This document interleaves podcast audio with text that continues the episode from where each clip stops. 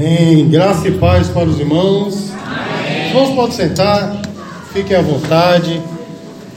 Meus queridos, que, que festa linda, né? Eu tenho acompanhado pelas redes sociais, tenho visto as fotos e realmente eu tenho visto que Deus tem operado durante esses dias de festa. Amém, irmãos?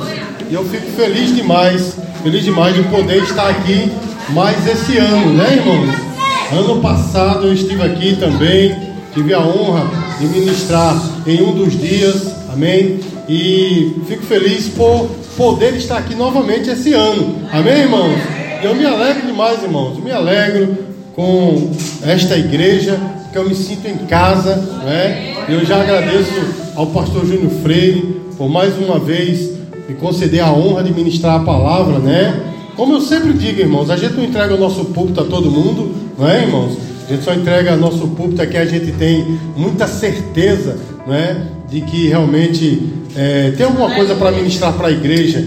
Então, sinto-me honrado por isso, não é, irmãos? Pela oportunidade de poder estar aqui e ministrar a palavra, amém, irmãos? Essa igreja, meus amados, de fato está no meu coração e, como eu costumo dizer, somos uma igreja só, nós apenas é, trocamos as placas, né? Nós apenas temos placas na frente, mas é uma igreja só, amém, queridos? E dito isso, eu quero dizer aos irmãos que eu trago aqui uma saudação a todos da nossa igreja, da minha esposa, a pastora Sulamita. Ela queria ter estado aqui, mas não pôde, não é? Estava tudo certo para vir, mas é, nessa última semana é, nós tivemos um empecilho, ela teve que ficar na, na igreja, lá no culto da reforma. Mas eu estou aqui com muita alegria, amém, amados?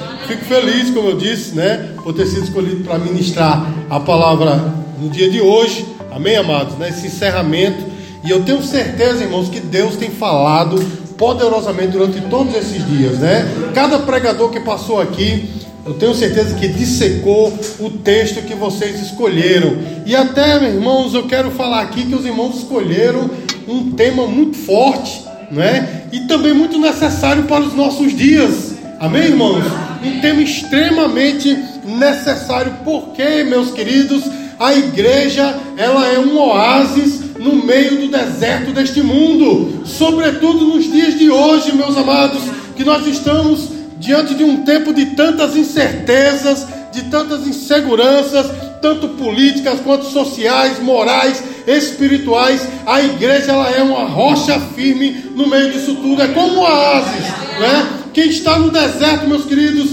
encontra o oásis, ela encontra a vida. Assim a igreja. Amém, amados? Então, é de suma importância. A igreja é muito necessária, sempre foi. Sempre foi muito necessária. Mas nesses dias, né, nesse tempo final, ela é vital para o mundo. Sempre foi vital, sempre foi necessária. Mas, sobretudo, nestes últimos dias. Porque, irmãos, uma igreja unida, de fato ela é uma igreja poderosa e não pode ser destruída.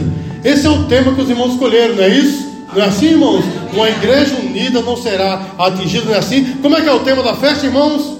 Uma igreja unida não será atingida. Uma igreja unida não será atingida, né? E de fato, irmãos, uma igreja unida é uma igreja forte, é uma igreja que tem predominância, prevalecência, relevância na sociedade, não é verdade, irmãos? Porque uma igreja desunida é uma igreja que não tem relevância, não causa é, diferença nenhuma na, na comunidade em que ela está inserida, não é assim, irmãos? Mas uma igreja unida é uma igreja forte e ela é relevante até para aqueles que odeiam a igreja, amém, amados? Uma vez eu vi um, um ateu falar o seguinte: dizer que não cria em Deus, mas agradecia ao cosmos, ao universo por existir o cristianismo, porque é por causa do cristianismo que existem os limites da sociedade de hoje. Então, até para aqueles que não creem em Deus, a igreja é importante. Amém, amados? E quando o pastor Júnior Freire me convidou para ministrar no dia de hoje, fiquei né, maravilhado e, enfim, li o texto e comecei a meditar a respeito da igreja e onde nós encontramos o exemplo, o modelo máximo de, de igreja, irmãos. Onde nós encontramos? Logicamente no livro de Atos, não é verdade, irmãos? É no livro de Atos, é, nós encontramos a igreja que nós chamamos de igreja primitiva, não é? Mas eu prefiro chamar de igreja do primeiro século. É ali um modelo para nós hoje, não é assim, irmãos? E por causa disso, meus queridos, eu não vou sair do tema, eu vou continuar dentro do tema. Amém, amados? Uma igreja unida não será atingida. Como é o tema da festa, irmãos? Uma igreja unida não será atingida. Então, meus queridos, eu não vou sair do tema, mas eu quero pedir aos irmãos permissão para não pregar no texto de Filipenses 2, né, que os irmãos me passaram. Eu vou abordar outro, não vou sair do tema, mas eu vou abordar outro texto. E dito isso, irmãos, eu peço que os irmãos abram suas Bíblias aí em Atos capítulo 2, dos versículos 42 em diante. Atos capítulo 2, versículo 42 em diante. E perseveravam na doutrina dos apóstolos e na comunhão, no partir do pão e nas orações. E em cada alma havia temor, e muitos prodígios e sinais eram feitos por intermédio dos apóstolos. Todos os que creram estavam juntos e tinham tudo em comum. Vendiam as suas propriedades e bens, distribuindo o produto entre todos, à medida que alguém tinha necessidade. Diariamente perseveravam unânimes no templo, partiam pão de casa em casa e tomavam suas refeições com alegria e singeleza de coração, louvando a Deus e contando com a simpatia do povo.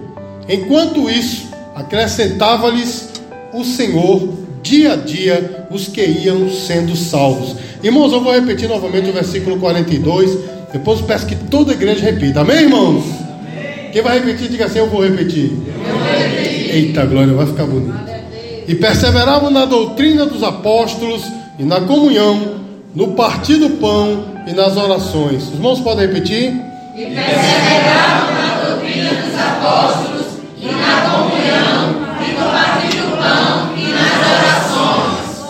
Eu peço que você mantenha a sua Bíblia aberta aí, não feche a sua Bíblia. Meus amados, nós encontramos aqui a, a igreja né, do primeiro século, a igreja de Atos, uma igreja extremamente forte, poderosa, uma igreja, irmãos, que Deus fez um, um mover tremendo, não é, irmãos? Logo depois ali, Atos 2, no comecinho, depois de Deus derramar né, do seu Espírito Santo sobre a igreja, irmãos, já no capítulo 3, na primeira pregação, né, do, do vamos chamá-lo assim, de pastor da igreja, 3 mil almas se converteram. Olha só que coisa, irmãos. Então era, era um mover muito grande, era um avivamento que estava acontecendo naqueles dias. E a igreja, ela era protagonista desse avivamento. Amém, irmãos?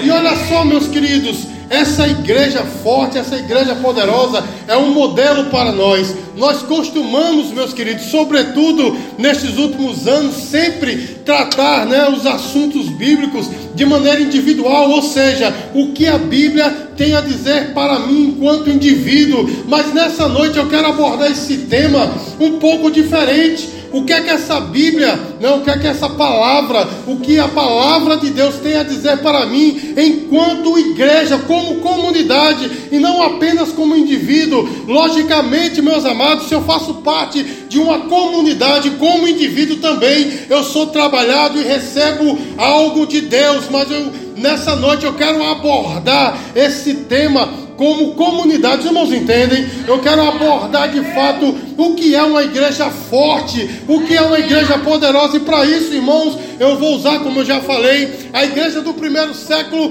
como modelo. Os irmãos perceberam aqui, irmãos, os milagres que aconteciam, as coisas que aconteciam por causa da igreja, e com isso, irmãos, eu quero que nós tiremos para nós grandes exemplos de como ser uma igreja forte. E nós vemos aqui nesse pequeno trecho das Escrituras que existem alguns elementos que fazem com que a igreja seja uma igreja forte, inabalável, uma igreja de fato unida e que de forma nenhuma pode ser atingida. Você pode dizer glória a Deus? Já de antemão, irmãos, eu quero dizer para os irmãos que pelo fato da igreja ser unida, não é? De fato ela não é atingida, mas com isso não quero dizer que ela não é perseguida. Os irmãos entendem? A igreja sempre foi perseguida desde os, da sua gênese desde o começo, lá em Atos 2, ela sempre foi perseguida, mas quando essa igreja é uma igreja forte, quando essa igreja é uma igreja unida, ela de fato não é atingida. Quanto mais persegue, mais ela cresce. Você pode dizer glória a Deus por isso? Então, meus amados, o que é que fazia essa igreja do livro de Atos, que nós chamamos de igreja primitiva, que eu prefiro chamar de igreja do primeiro século. O que é que fazia essa igreja uma igreja tão poderosa? Irmãos, ela era uma igreja perseverante. Esse texto começa dizendo assim: e perseveravam.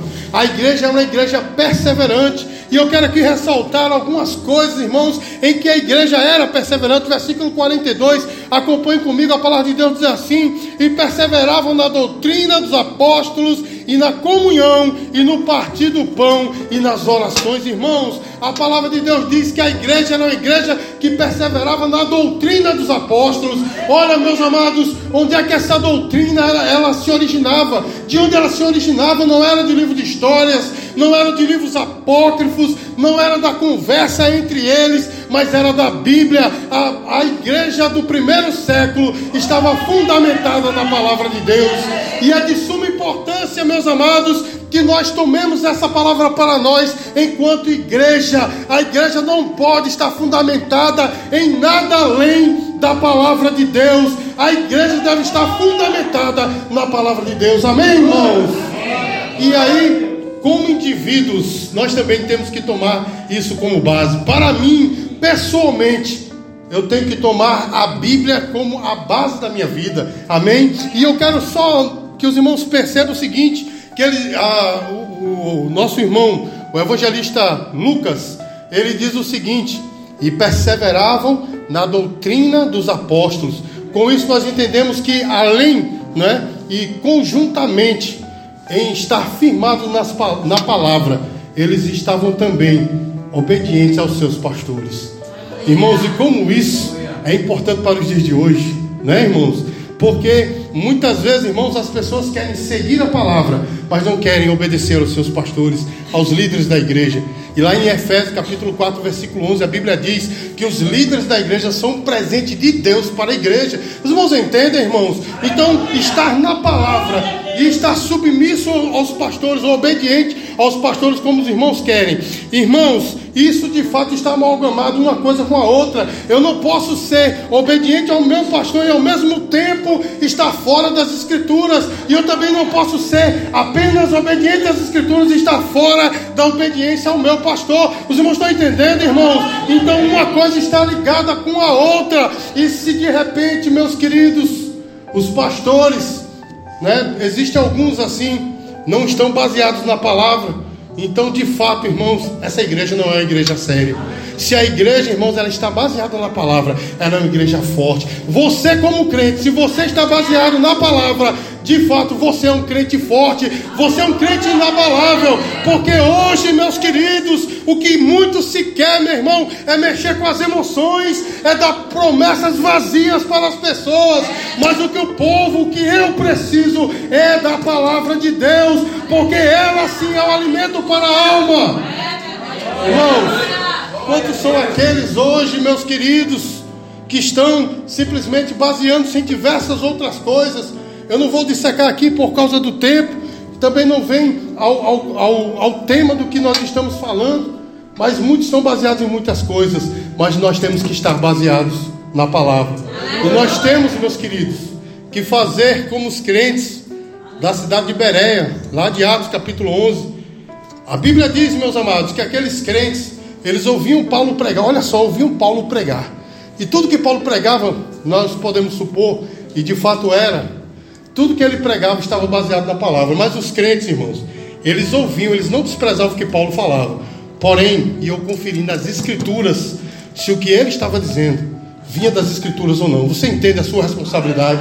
Você entende a sua responsabilidade, a minha responsabilidade enquanto igreja e também enquanto indivíduo, irmãos, nós não podemos acreditar cegamente. Olha, entenda, parece um paradoxo. Como é que eu vou estar obediente ao pastor e ao mesmo tempo questionar o que ele prega? Mas é a palavra, irmãos. Nós, como crentes, temos a responsabilidade de conhecer as, as escrituras para não sermos enganados como muitos. E uma igreja fundamentada na palavra é uma igreja inabalável. Você pode dizer glória a Deus, irmãos. Ah, continuando aqui, a Bíblia diz que eles eram perseverantes na comunhão. Olha só, meus queridos, todos tinham defeitos, mas respeitavam-se uns aos outros. Os irmãos entendem?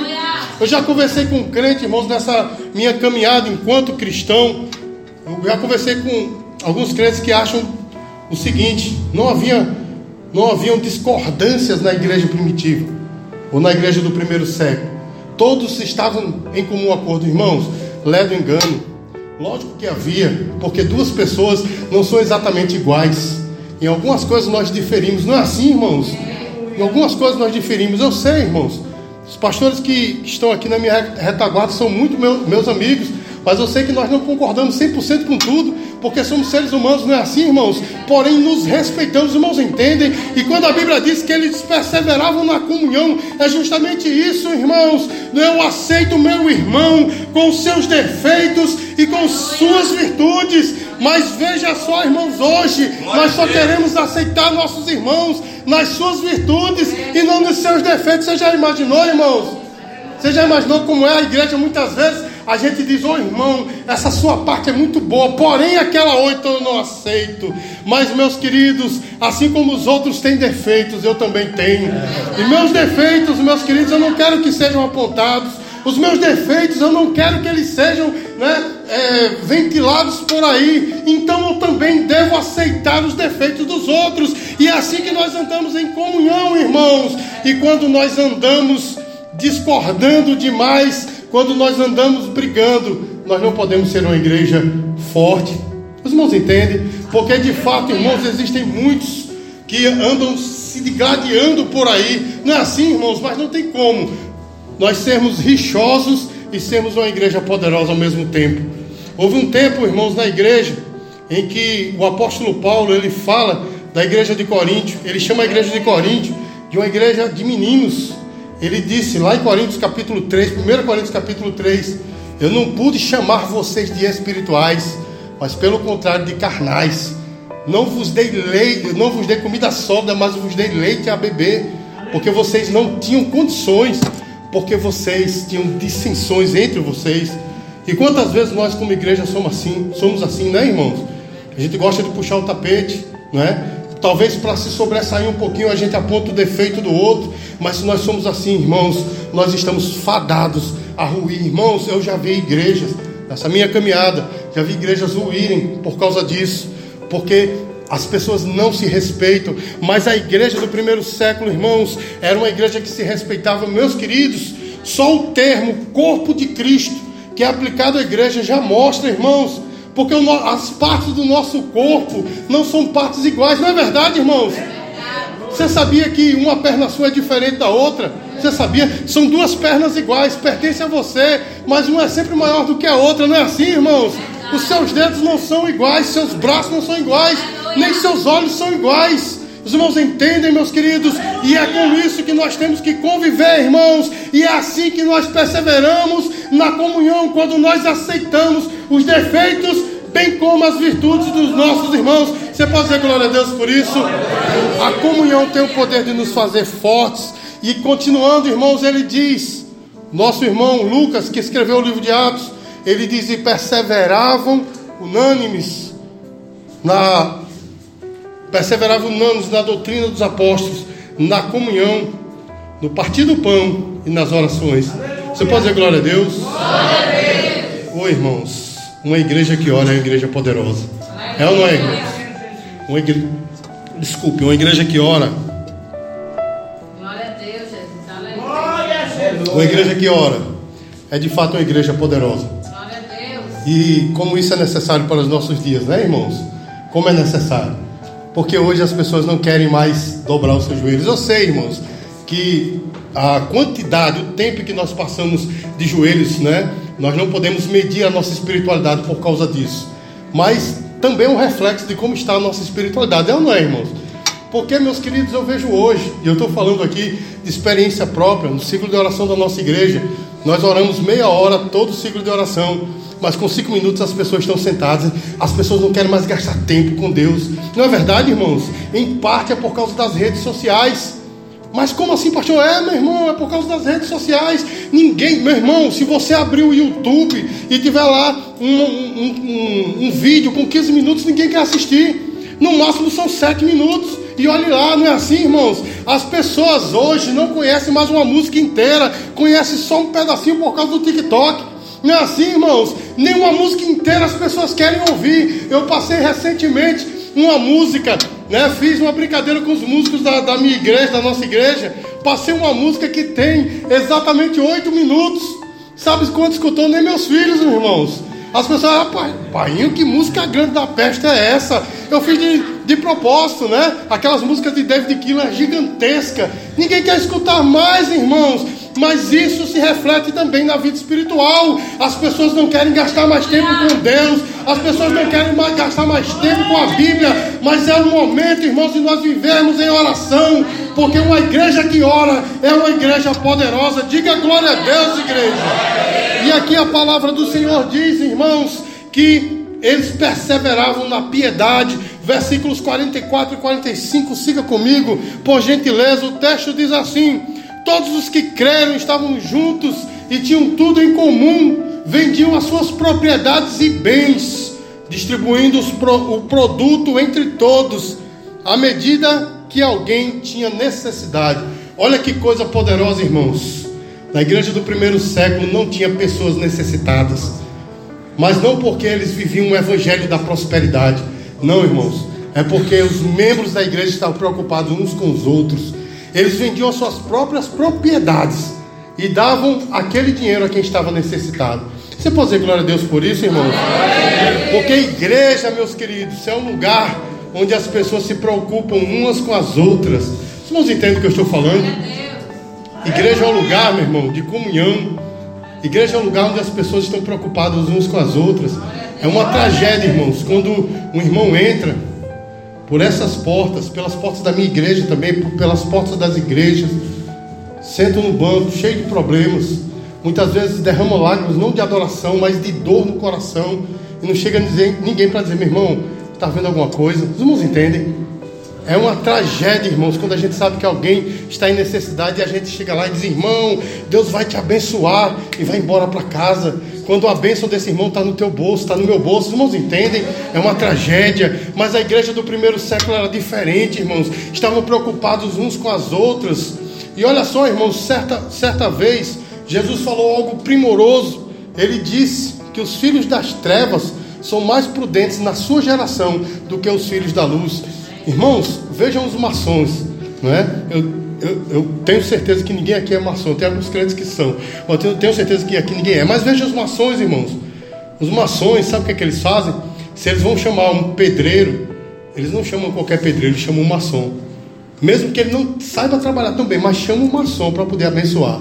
Se tem duas lojas de carro e um está com preço mais alto e outro está com preço mais, mais baixo, mas a, a, a loja que tem o preço mais alto é de um maçom aquele maçom vai lá só para abençoar. Você está entendendo, irmãos? Isso é uma lição para nós. Porque muitas vezes, meus queridos, eu não vou dizer a você que você procure qualquer profissional só porque é Estou dizendo isso não. Mas a lição fica para nós. De poder ajudar a estender a mão para o nosso irmão. Os irmãos estão entendendo, irmãos? Porque o Evangelho não é só palavras. O Evangelho são atitudes. O Evangelho gera esse tipo de atitude, uma misericórdia no coração, de que se eu vejo o meu irmão passando necessidade, mas eu não estou tão bem assim, então dividamos as nossas feiras, vamos dizer, dividamos aquilo que nós temos, né? Tem só um quilo, então meio quilo para o meu irmão e meio quilo para mim, para que nem eu passe fome nem ele. Isso é o Evangelho, meu irmão. Mas eu sei que é difícil nos nossos dias, porém, irmãos uma igreja poderosa, uma igreja assim, em que as pessoas estão preocupadas umas com as outras. Você pode dizer glória a Deus?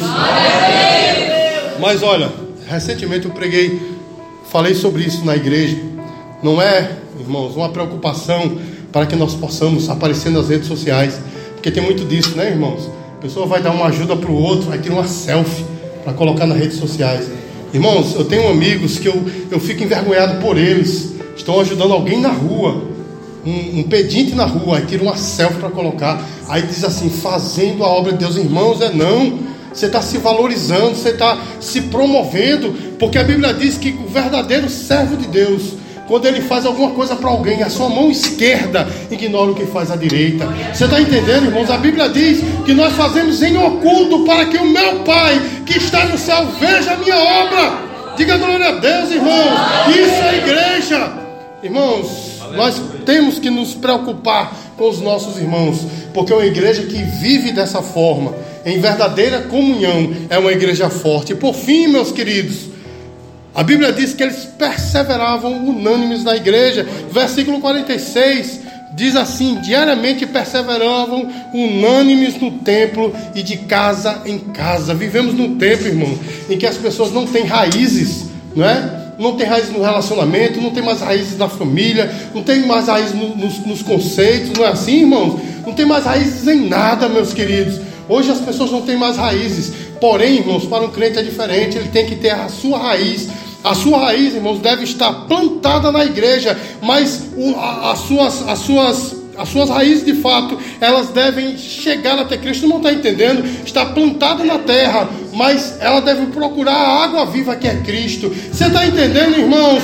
Nós temos que ter realmente esse tipo de relacionamento com essa comunidade. Quando eu falo igreja, eu não estou falando agora de pessoas, estou falando dessa instituição. Ela é divina, ela é de Deus, meu irmão. Se fosse assim, o Senhor não tinha mandado construir um tabernáculo no deserto. Se fosse assim, Deus não tinha mandado construir um templo três, duas vezes. Diga glória a Deus.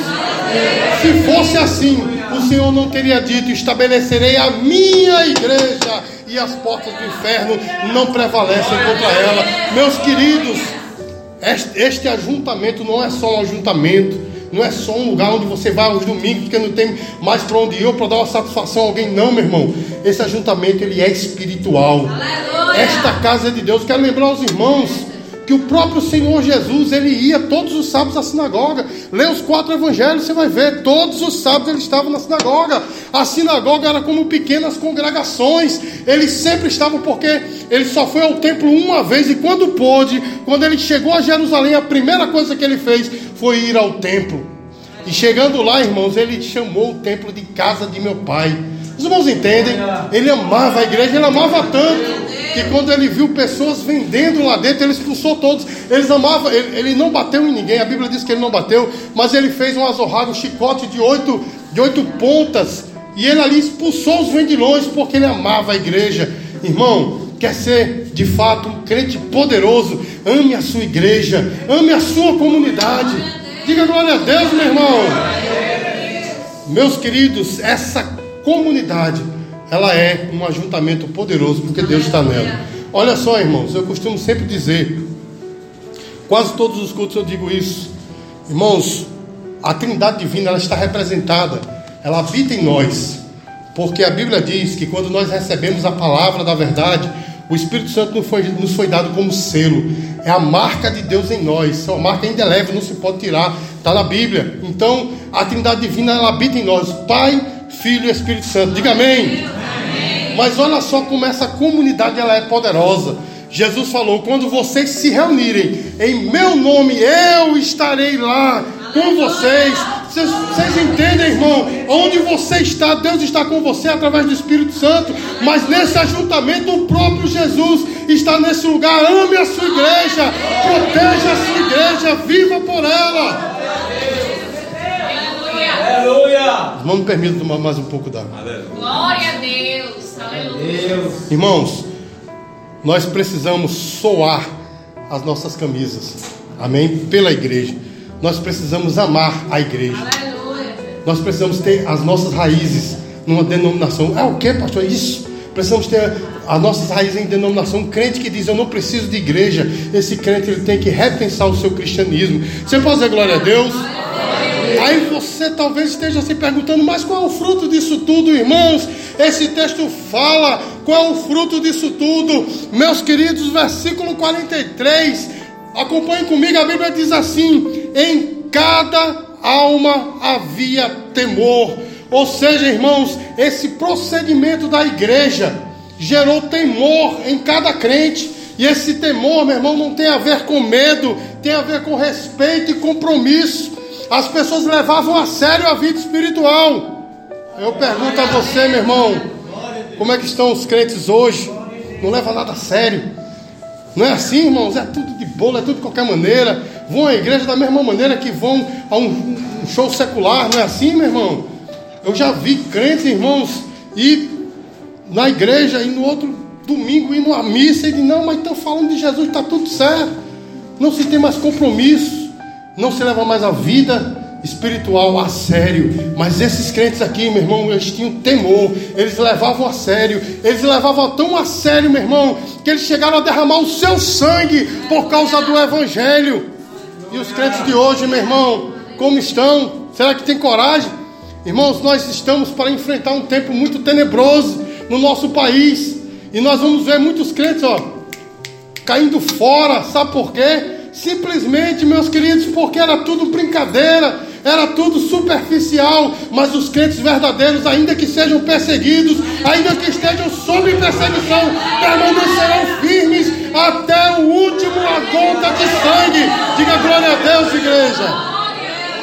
Irmãos, e a Bíblia diz que diante disso tudo havia respeito dos crentes, mas olha só, irmãos, Deus respondia sobrenaturalmente, a igreja desfrutava o sobrenatural. Quando a igreja é uma igreja unida, uma igreja forte, ela, ela desfruta do sobrenatural. O versículo 43, a parte B, diz assim: acompanhe comigo na sua Bíblia. E muitos prodígios e sinais eram feitos por intermédio dos apóstolos, irmãos. Deus respondia com fogo. Eu vou dizer de novo: Deus respondia com fogo. Milagres eram realizados. Eu não estou falando desses milagres que acontecem aí nesses evangelistas televisivos, não, meu irmão. Eu estou falando de milagres de verdade aconteciam, porque Deus responde com fogo quando eu e você temos compromisso com o Evangelho. Irmãos, quando nós falamos de milagres, nós pensamos muitas vezes em cura divina, e eu sou, realmente eu creio, eu sou a favor da cura divina, eu já fui alvo Nunca orei por ninguém assim, alguém ficou curado, mas eu já fui curado. Inclusive, meus filhos já foram curados. Minha esposa já foi curada através do dom da cura. Você pode dizer glória a Deus? Eu creio nisso, mas olha só, irmãos. Acontecem milagres na igreja que para outros podem ser pequenos, mas são milagres. Sabe o que, meu irmão? Uma pessoa que está há anos sem uma porta de emprego, daqui a pouco, irmãos, da miséria, essa pessoa dá um salto para uma condição financeira estável. Isso é um milagre, meu irmão. Uma pessoa que o seu casamento estava ruindo, estava sendo destruído, mas através da intervenção do Espírito Santo, aquele casamento é restaurado. Isso é um milagre. Você quer ver o maior milagre de todos, meu irmão? Quando uma alma entrega-se a Jesus. Irmãos, não tem coisa mais maravilhosa do que nós vemos uma vida entregue a Jesus. Certa vez, uma mãe chegou para mim e disse: Pastor, eu louvo a Deus por causa da igreja, porque minha filha tentou suicídio há poucos dias, mas ela está firme na igreja. Você pode dizer glória a Deus? Irmãos, isso é um milagre, meu irmão. Quando alguém entrega a sua vida a Cristo, meus queridos, nessa minha caminhada também eu já vi miseráveis, pessoas palhas na sociedade e que foram transformadas em homens e mulheres de Deus. Acredito que eu já falei aqui na igreja que lá em Pernambuco eu fui no ciclo de oração lá, fui eu e meu irmão, e meu irmão disse: Olha, tá vendo aquele guitarrista ali? Eu vi um, um rapaz de roupa social, era uma Assembleia de Deus, estava tocando, eu digo, tô, sabe como é o nome dele? Eu disse, não, meu irmão disse, o nome dele é Sapo, o apelido dele é Sapo, eu até ri, né? É uma pessoa magra assim, Sapo. E eu disse, por quê? Sabe por quê? Ele vivia nos esgotos, ele foi expulso de casa, ele passou a ter problemas psicológicos vivendo nos esgotos lá do Recife. Mas quando eu fui lá, meu irmão, eu vi um homem tocando na igreja, dando uma palavra poderosa. Isso é o Evangelho que faz. É, é o nosso Deus maravilhoso que opera esses milagres, meu irmão. Só Deus pode fazer uma coisa dessas. Irmãos, e a Bíblia diz que, como resposta, como fruto a isso tudo, havia a simpatia do povo. Olha só o versículo 47 louvando a Deus e contando com toda a simpatia do povo. Sabe o que isso quer dizer, meu irmão? Enquanto a igreja adora de verdade, como igreja verdadeira, chama a atenção da comunidade. Aleluia. Você pode dizer glória a Deus por isso? Irmãos, eu conheci um missionário, um velho missionário do, acredito que era Uruguai, não sei desses países que falam espanhol. E ele disse para mim, Ricardo, enquanto a igreja verdadeira adora, chama a atenção do povo. E eu tenho visto durante esses anos acontecer isso, meu irmão. Quando a igreja adora, o povo, uns se incomodam e o outro se encanta. Os irmãos entendem, mas chama a atenção do povo. Mas eu digo uma coisa para você, meu irmão. Maior é a parcela daqueles que se encantam com a sua adoração, enquanto igreja verdadeira. A luz de Cristo brilha, meu irmão, né, e simpatizam as pessoas enquanto nós somos igreja verdadeira. Irmãos, e por fim, meus queridos, o último fruto de ser uma igreja verdadeira está no versículo 47, a parte B, que diz assim: Enquanto isso, acrescentava-lhes o Senhor, dia a dia, os que iam sendo salvos. Os irmãos entendem? O resumo, o fruto disso tudo é a conversão. E sabe quem converte aqui? Quem converteu aqui não foi os apóstolos, nem muito menos a igreja, foi o Senhor. Os irmãos entendem? Através da igreja foi o Senhor quem converteu. Alguns acreditam, irmãos, que as igrejas crescem por causa de estratégias. Tem até livros né, que falam a respeito disso. Tem um teólogo que eu, eu gosto bastante, é um meio polêmico, chamado Rick Warren. Ele escreveu dois livros a respeito disso, né? A respeito do crescimento da igreja, dando estratégia, meu irmão, não adianta. Não adianta. A Bíblia diz que quem dá o crescimento é Deus. Aleluia. Mas uma coisa eu sei: enquanto a igreja é verdadeira, pode até demorar, mas o crescimento acontece. Deus vai trazendo, meu irmão. Deus vai trazendo, porque Deus é o Espírito Santo quem convence o homem do pecado, da justiça e do juízo, e vai trazendo para a igreja, meus queridos. Esses são os frutos de uma igreja verdadeira, irmãos. E é como uma receita de bolo, é muito simples. A receita é certa. A obediência à Bíblia e aos pastores, associada à comunhão entre os irmãos, a oração poderosa da igreja, a piedade entre os irmãos e o amor à igreja, como resultado, sabe o que é? Uma igreja unida jamais será atingida. Vamos repetir? Uma igreja unida jamais será atingida. Então, meus queridos, que nós sejamos uma igreja de verdade que nós sejamos igreja.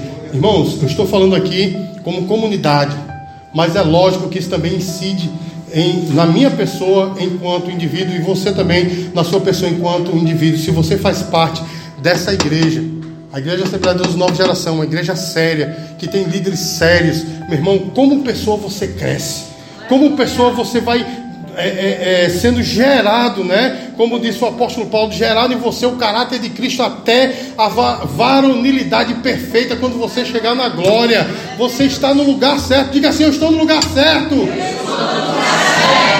Então que nós sejamos igreja verdadeira e agradeço a oportunidade de Jesus.